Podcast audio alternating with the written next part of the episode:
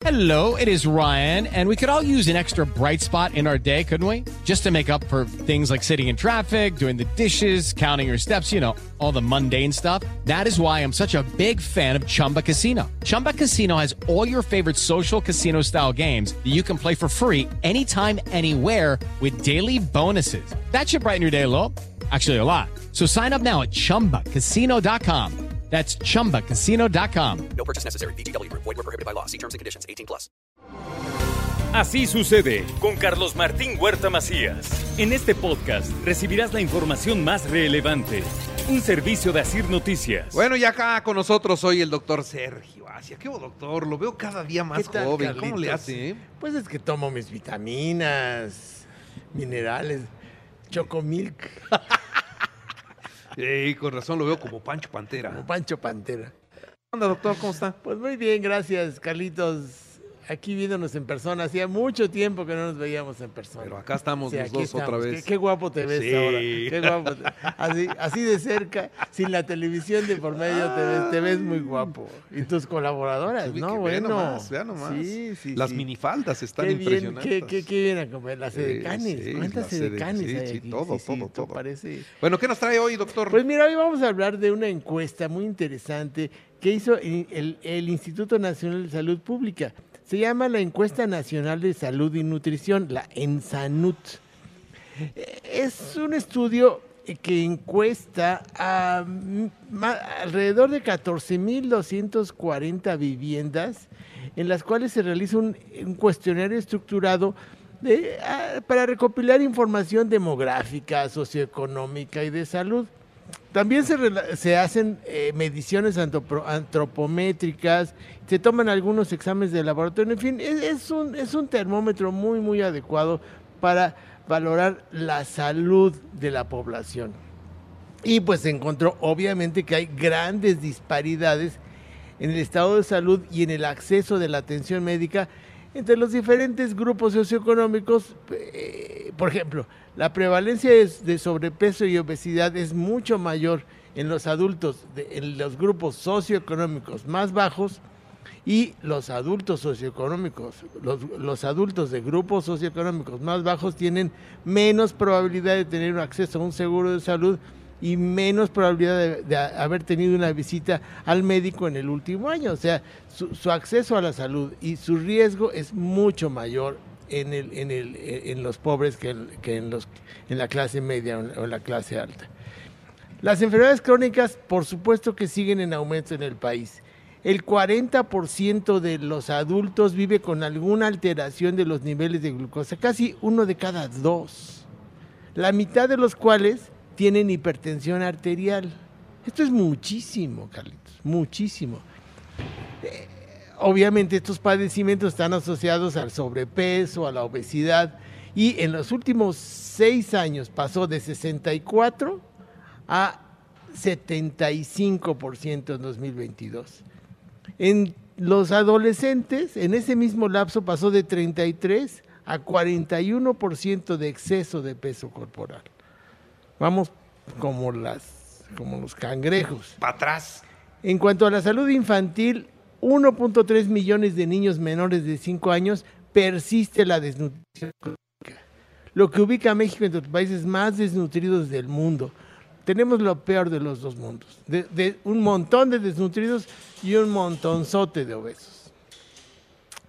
En América Latina, solo el 11% de los niños menores de 5 años tienen desnutrición crónica, o sea, talla baja. En México, pues somos campeones, el 12.8%. El- la diabetes, decíamos que el 18% de los adultos tien- tiene diabetes. La población adolescente mexicana tiene un patrón de consumo muy alto de bebidas endulzadas y alimentos procesados con elevado contenido de harinas refinadas, azúcar o sodio, a pesar de los sellos negros y a pesar de todo, uno de cada tres adolescentes con- consume frutas y huevo y solo uno de cada cuatro adolescentes consume verduras y leguminosas. Eh, por lo, pero por el contrario, nueve de cada diez adolescentes consumen bebidas endulzadas, refrescos, y casi nadie toma agua sola. En fin, la Ensanud dice que el 68% de los jóvenes di- disminuyó la actividad física durante 2021. Entre, el 10 entre los jóvenes de 10 a 14 años, el 71% de los jóvenes disminuyó la actividad física. La salud mental dice que lo- en el Ensanud que el 25% de los adultos, uno de cada cuatro, ha experimentado algún trastorno mental en el último año. Muchos andamos en ese porcentaje. La cobertura de vacunación, pues qué te digo, estamos muy por debajo de las metas de la Organización Mundial de la Salud y estamos lejos de alcanzar la inmunidad de grupo de más del 90%. Solo el 57%, o sea, el eh, 30% tienen y completo su, su esquema, esquema de vacunación. Y el, principalmente en vacunas como sarampión, papiloma, tétanos, difteria, tosferina. Uno de cada dos mexicanos acudieron al servicio público. El resto fue a consultorios privados, principalmente a los adyacentes a farmacia, donde hay conflictos de interés. Por supuesto que los médicos de farmacia recetan los medicamentos de su farmacia, eso crea una sobremedicación, el uso excesivo de antibióticos y un elevado nivel de resistencias. Conclusión, la calidad de vida, de la salud de los mexicanos y la atención médica que recibe nuestra población se ha deteriorado en los últimos años y la Ensanut ha- ha- hace las siguientes recomendaciones. Debemos aumentar la inversión en programas de salud pública para promo- promover la alimentación saludable y la actividad física. Debemos mejorar el acceso a la atención médica para todos los mexicanos, independientemente de su nivel socioeconómico. Debemos fortalecer el sistema de vigilancia de enfermedades crónicas y otras condiciones de salud y sobre todo apoyar la investigación sobre los determinantes de la salud en México. Estas recomendaciones, Carlitos, son esenciales para mejorar la salud de la población y reducir la carga de enfermedades crónicas, que es el elefante en la sala de nuestro sistema de salud. No hemos aprendido nada de la pandemia. Caray, eh, en esto sí, efectivamente, como decía al principio, este, vamos como los cangrejos. Hoy el sistema de salud está verdaderamente colapsado.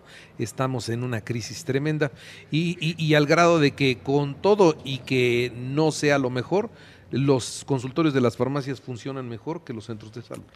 Y no es que hayamos estado mejor antes de la pandemia o antes de este sexenio, simplemente no hemos visto en absoluto ninguna mejoría con todos los cambios que ha habido. No, no, no. El, el hecho de que no haya medicamentos, eso sí es de este sexenio y es, yo creo, el peor de sus fracasos. Es criminal.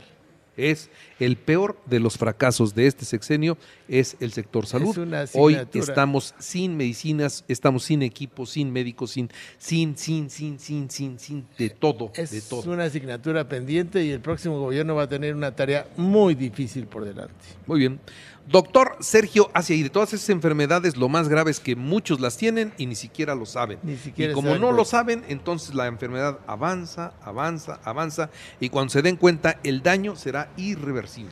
Así es. Y hemos recortado cuatro años de nuestra esperanza de vida en este sexenio. Ay, cabrón, está muy alta. Sí.